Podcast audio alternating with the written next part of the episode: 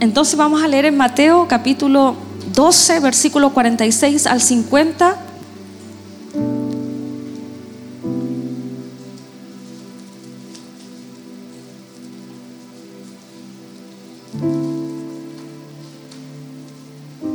Dice de la siguiente manera. Mientras él aún hablaba a la gente, he aquí su madre y sus hermanos estaban afuera y le querían hablar.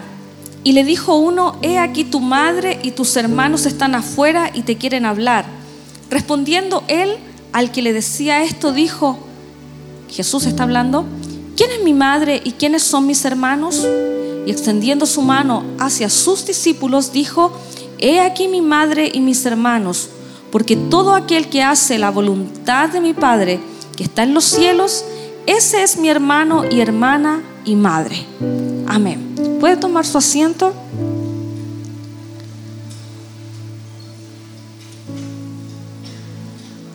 Eh, buenas tardes a todos, que el Señor les bendiga. Es un gozo para mí compartir la palabra del Señor. Eh, pero el que sea gozo no significa que a veces uno esté nerviosa, ¿cierto? porque uno espera de alguna manera eh, ser fiel a lo que el Señor pone en nuestro corazón, a los que somos predicadores, para transmitirle esta palabra del Señor.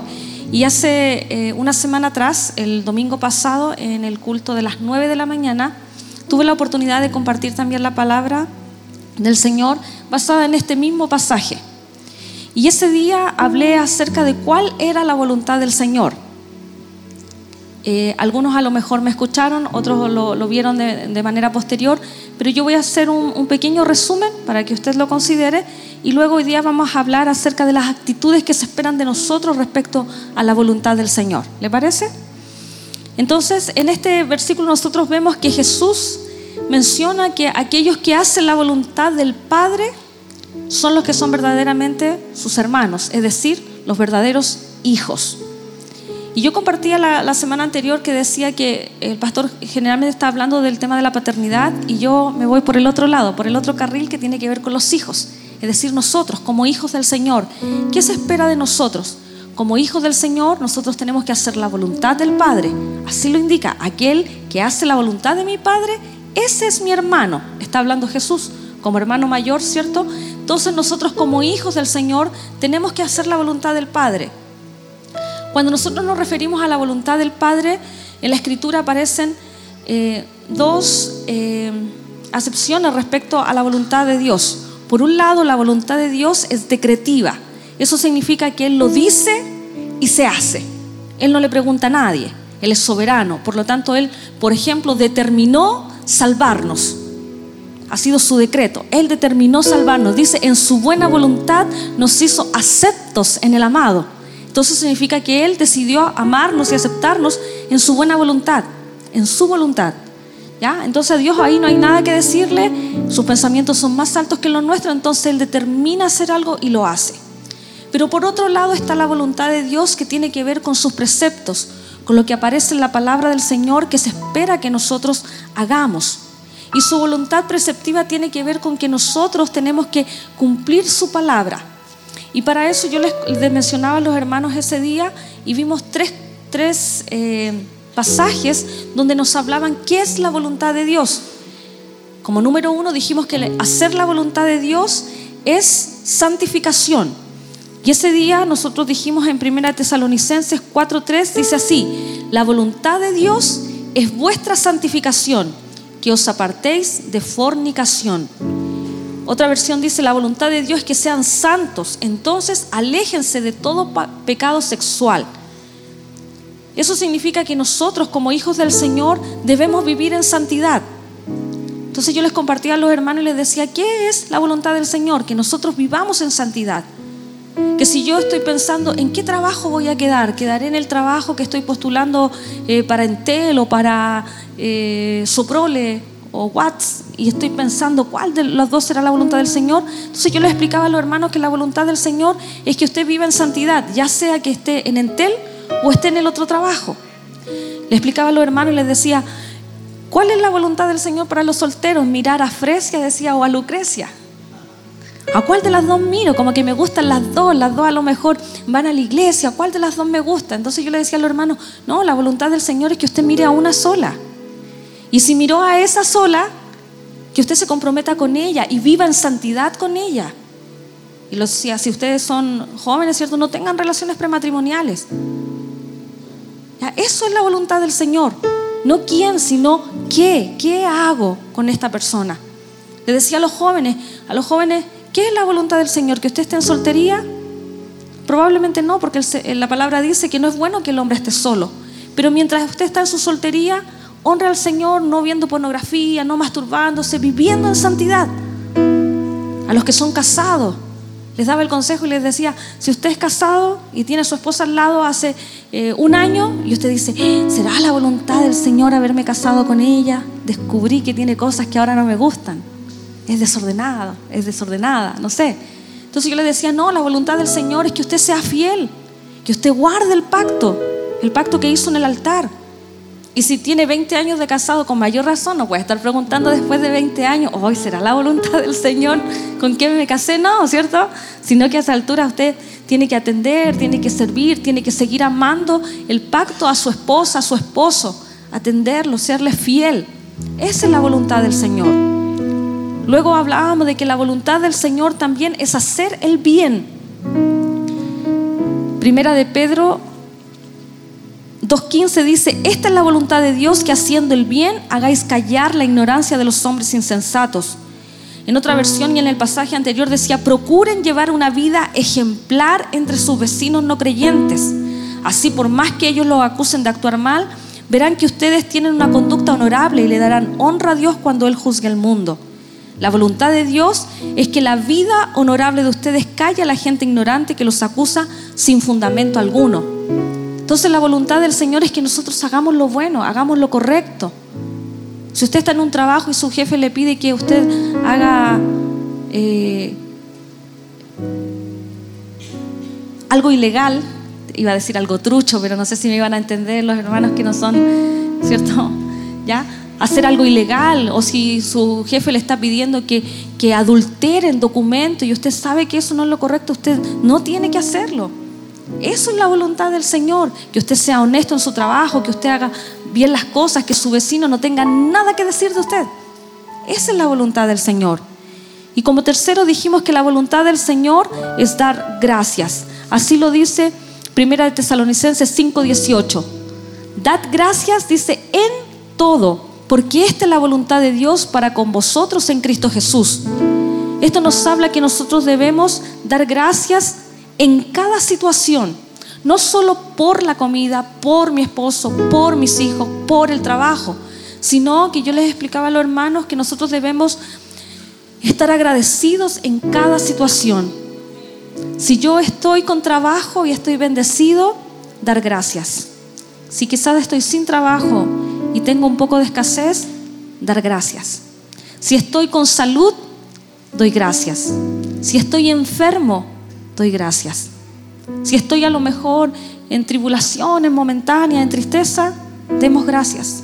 Si estamos en gozo, en alegría, en momentos bien, demos gracias al Señor siempre. Porque aquel Dios que nos provee en la abundancia también puede proveernos en la escasez. Aquel Dios que está con nosotros cuando estamos en salud es el mismo Dios sanador que podemos encontrar cuando estamos en enfermedad. Por lo tanto, ese Dios nuestro no cambia. Por eso siempre, en cada situación en la que nosotros estamos, debemos agradecer a nuestro Dios. Pero a continuación yo quiero mencionarles cuatro actitudes que nosotros tenemos que tener ahora respecto a la voluntad del Señor. La primera actitud que nosotros debemos tener es aceptación. Nosotros debemos aceptar la voluntad de Dios. A veces Aceptar la voluntad de Dios nos cuesta, porque se contrapone con nuestra voluntad, se contrapone con mi voluntad, con mi deseo, con las cosas que yo quiero hacer, y se opone con la voluntad del Señor.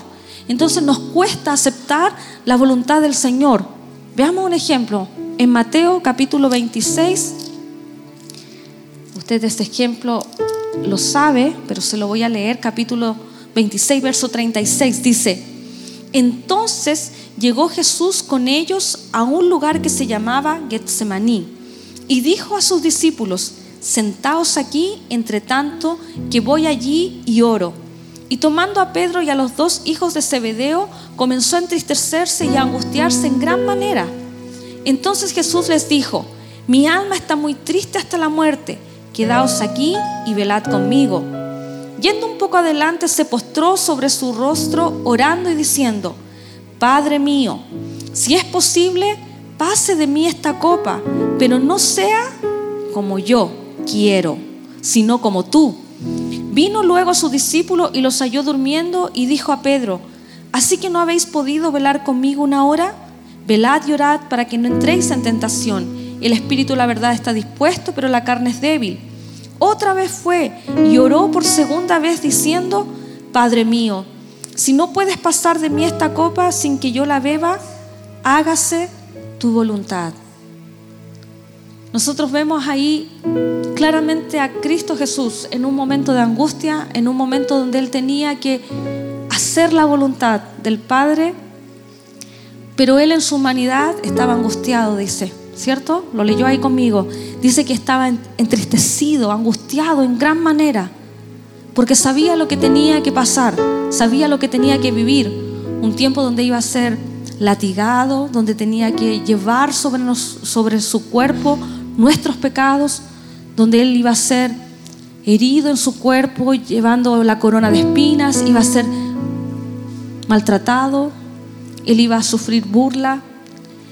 Y él sabe lo que le esperaba y sabía que este era el plan del Señor, estaba la voluntad decretiva de Dios la voluntad decretiva de Dios, un plan de salvación, de redención. Pero vemos a nuestro Señor ahí en su humanidad diciendo, Señor, si es posible, pasa de mí esta copa. Pero lo interesante es que Él acepta la voluntad del Señor diciendo, pero no se haga como yo quiero, sino que se haga su voluntad. Mire, muchas veces nosotros quizás no entendemos la voluntad del Señor. Quizás eh, podemos encontrarnos en algún momento con una situación donde, por ejemplo, usted tiene un familiar que está enfermo. En mi caso, yo tuve a mi mamá hace dos años atrás, muy enferma, y ayer mientras estábamos en mentoría, una hermana me pregunta y me dice, ¿usted ha orado alguna vez por algo y Dios no le ha respondido? Y yo le dije, sí, claro. Y le conté y le dije, mi mamá estaba enferma, ella tenía cáncer de páncreas y estuvo 45 eh, días agonizando, pero antes de eso, cuando se lo descubrieron, yo oraba al Señor y siempre con fe le decía, Señor, tú puedes obrar un milagro, Señor, sana a mi mamá. Y siempre le decía, cuando oraba, decía, ese es mi deseo. Pero le decía, Señor, pero acepto su voluntad. No sé lo que tienes para mi mamá, le decía Señor, pero yo sé que tu voluntad es buena, pero mi deseo, le decía al Señor, es que tú la sanes. Y oraba y decía, no me voy a cansar de orar y de orar por, por sanidad para mi mamá. Pero después de 45 días que ella estuvo agonizando, falleció. ¿Y sabe qué pasa algunas veces? Hay personas que no entienden y no aceptan la voluntad del Señor y hay gente que se enoja con Dios y dice, tanto que oré y no la sanaste. Podría haber sido mi caso.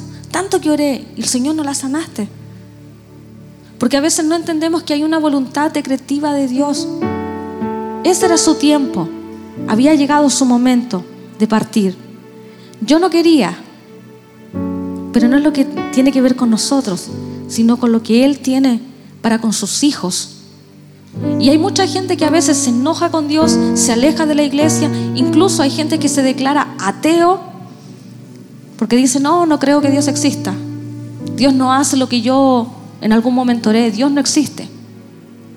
Pero es porque no estamos entendiendo que hay una voluntad de Dios la cual debemos aceptar.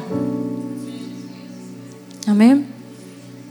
A veces también está la voluntad perceptiva de Dios, que son lo que está aquí en su palabra. Y muchas veces nosotros no aceptamos completamente la, la voluntad de Dios la que está aquí escrita para nosotros, aquellas cosas que nosotros debemos hacer, como lo que les dije anteriormente, vivir en santidad, hacer lo bueno, dar gracias. Hay muchos principios en la palabra del Señor que a veces no queremos aceptar. A veces nosotros somos selectivos con lo que queremos aceptar de Dios. Les pongo un ejemplo. Hay esposos que a veces le dicen a las mujeres, sométase, porque así dice la palabra. Pero ellos no quieren hacer la otra parte, que es amar a su esposa como Cristo amó la iglesia. Entonces a veces somos selectivos con algunas cosas. Pedimos a otros que hagan algo que nosotros no queremos hacer.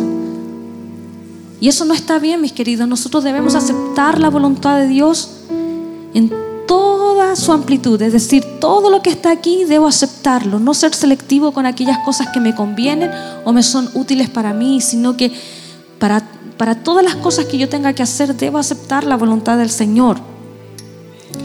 Aunque nos cueste, debemos aceptar su voluntad.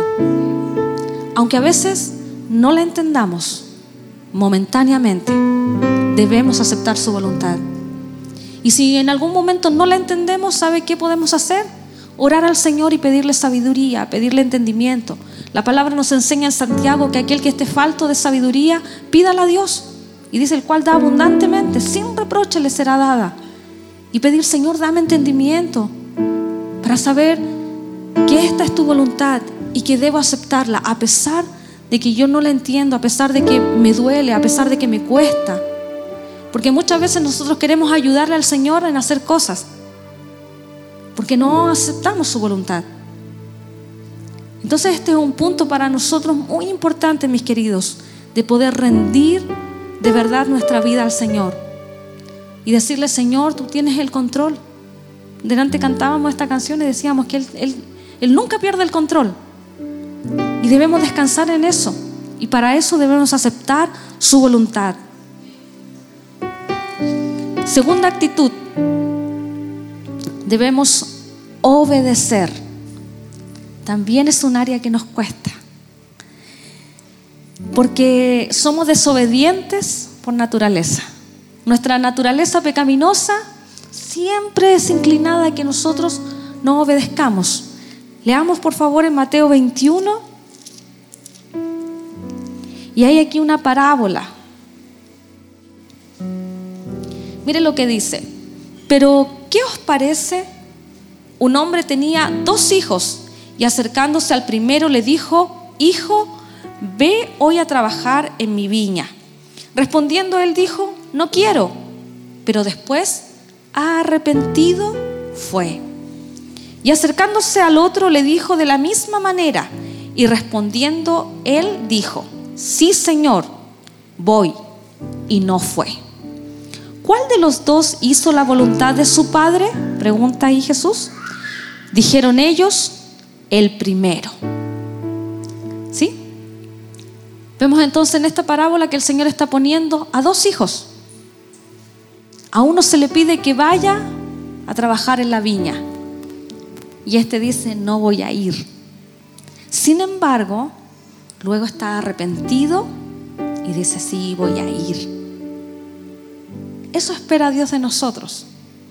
Que aun cuando algunas veces no queramos mucho hacer su voluntad, podamos arrepentirnos, podamos tomar conciencia y hacer la voluntad del Señor y obedecer.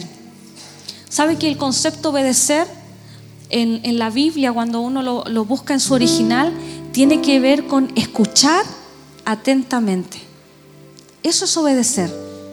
Cuando a usted se le da una instrucción y usted es capaz de escucharla atentamente, entonces usted la va a poner en práctica. Y sabe que muchas veces nosotros tenemos un tiempo como este para escuchar la palabra del Señor, para ser enseñados, y a veces no escuchamos. A veces no atendemos a la voz del Señor. A veces no atendemos a lo que el Señor quiere que nosotros hagamos.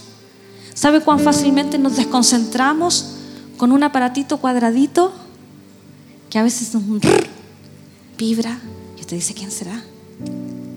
Y usted desatendió a la voz del Señor. O muchas veces usted puede estar haciendo otra cosa, los pensamientos son muy rápidos. Puede estar usted sentado incluso mirándome y no estar escuchando nada de lo que estoy diciendo. Porque nuestra mente se va rápido Como una vez el hermano Hernán decía en la mañana, dejé la plancha prendida, dejé la llave cerrada, dejé la puerta cerrada. Y usted empieza a hacer memoria de aquellas cosas y, y hay momentos en que se desconcentra y no está escuchando la palabra del Señor. Está pendiente de otras cosas. Entonces nosotros debemos aprender también en nuestra vida a ser atentos a la voz del Señor, estar pendientes de lo que el Padre quiere decirnos, lo que el Padre quiere decirnos que hagamos por medio de su palabra, ser atentos a su voz.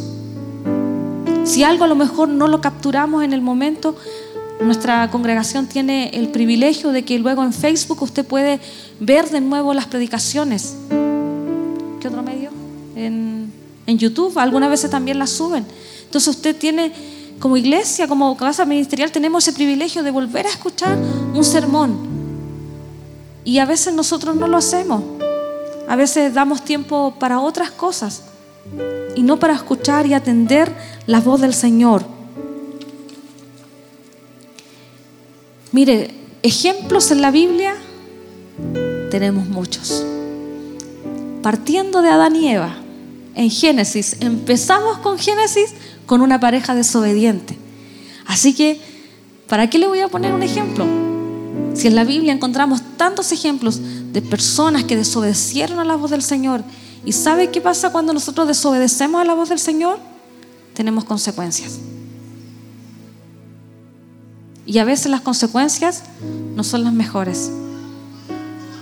Y a veces oramos al Señor para que el Señor cambie eh, nuestras, situaciones, pero a veces ha sido solamente eh, por nuestras decisiones que estamos viviendo aquellas consecuencias. Así que debemos aprender entonces no solo a aceptar la voluntad del Señor, sino que también a obedecerla, es decir, escuchar atentamente y poderlas poner en práctica. ¿Les parece?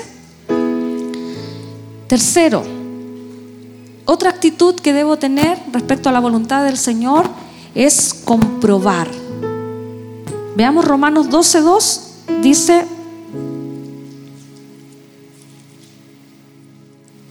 no os conforméis a este siglo, sino transformaos por medio de la renovación de vuestro entendimiento, para que comprobéis cuál sea la buena voluntad de Dios, agradable y perfecta.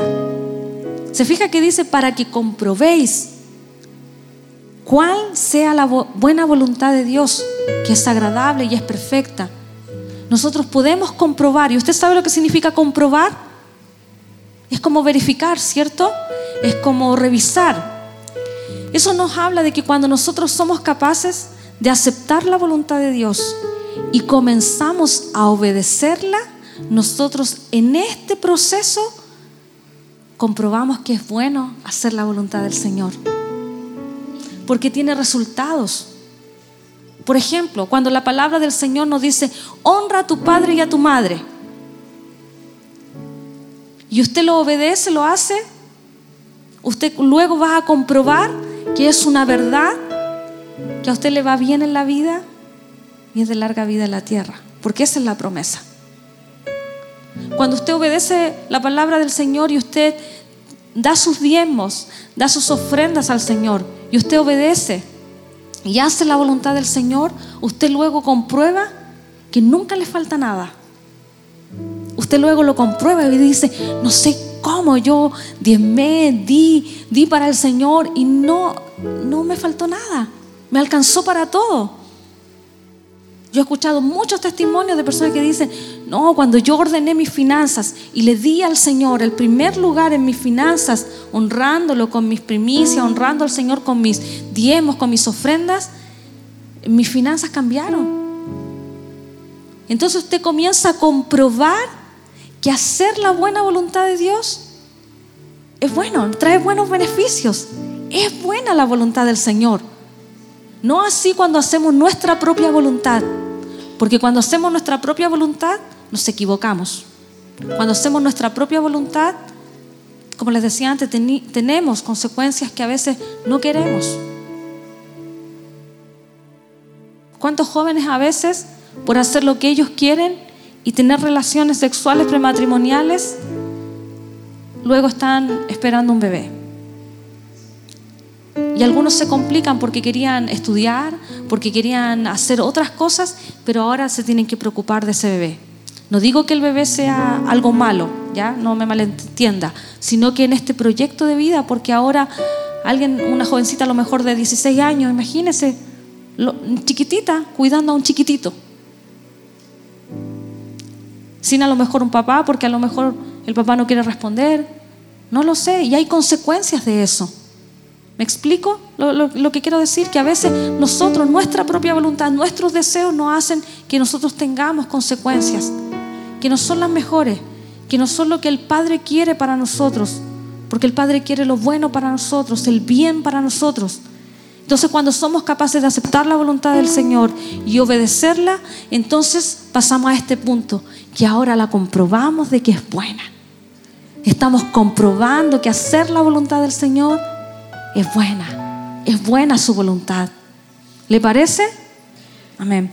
Y lo último, nuestro cuarto punto es que cuando yo compruebo entonces la voluntad del Señor, puedo deleitarme en ella. Salmo 48, el salmista dice,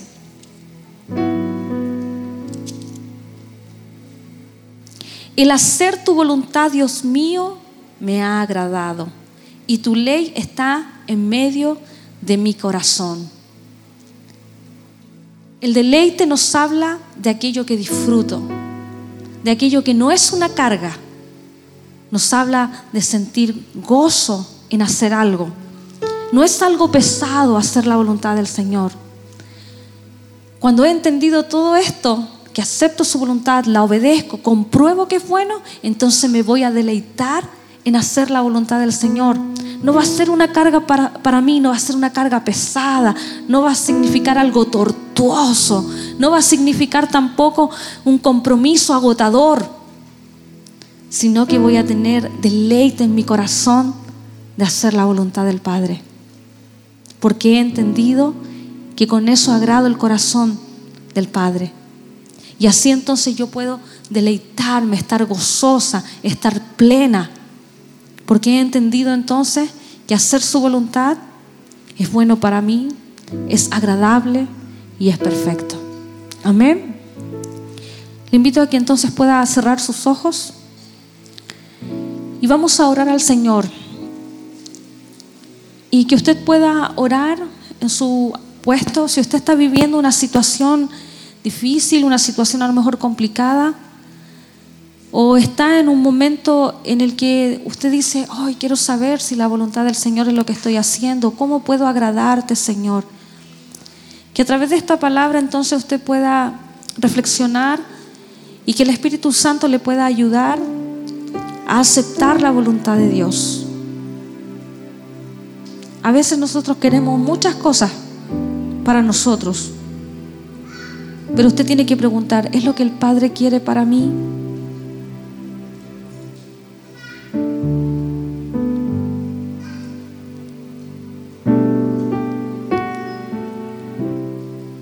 Si usted no está siendo obediente, fíjese que el, el, pasaje que leímos decía que el Hijo se arrepintió. Y aunque dijo que no iba a ir, fue. Quizás usted no está haciendo la voluntad del Señor porque está siendo desobediente.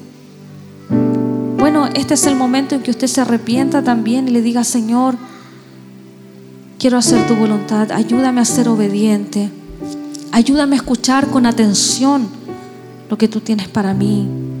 Que no me distraigan las cosas que están a mi alrededor, que no me distraiga mi celular, que no me distraigan mis amigos, que no me distraigan la televisión, la radio, la música, sino que de verdad pueda concentrarme en escuchar su palabra y ser obediente a ella. Y cuando soy obediente, si usted está ahora en este proceso, decirle, Señor, gracias porque he podido comprobar, cada vez que hago tu voluntad puedo comprobar que es buena, puedo comprobar que es agradable, puedo comprobar que es perfecta. Y si usted ha tenido todas estas actitudes y está también lo último, dígale Señor, me deleito. Me deleito cuando puedo hacer tu voluntad. Me deleito, Señor, cuando hago tu voluntad. Me deleito, Señor, en obedecerte. Me deleito, Señor, en escuchar tu palabra y en obedecerla. Aun cuando me cuesta, Padre bueno. Pero aquí estamos en esta noche, Señor, en esta tarde, para ser bendecidos por usted, Señor. Y que esta palabra sea una semilla que traiga fruto. A veces no entendemos tu voluntad, Señor. Esa voluntad que ha sido decretada por ti. A veces no entendemos o somos selectivos con la voluntad que tiene que ver con tus preceptos, con tus caminos. Señor, ayúdanos a aceptar tu voluntad siempre. Aun cuando nos cueste, aun cuando no entendamos, Señor, ayúdanos. Ayúdanos a aceptar su voluntad. Gracias por este tiempo que tú nos das.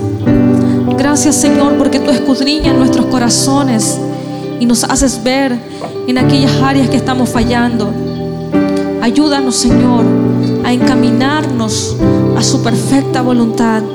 Ayúdanos, Señor, a ser hijos suyos que te honran. Hijos que disfrutan estar en su presencia. Te honramos, te damos honor a ti, Señor, por tu palabra.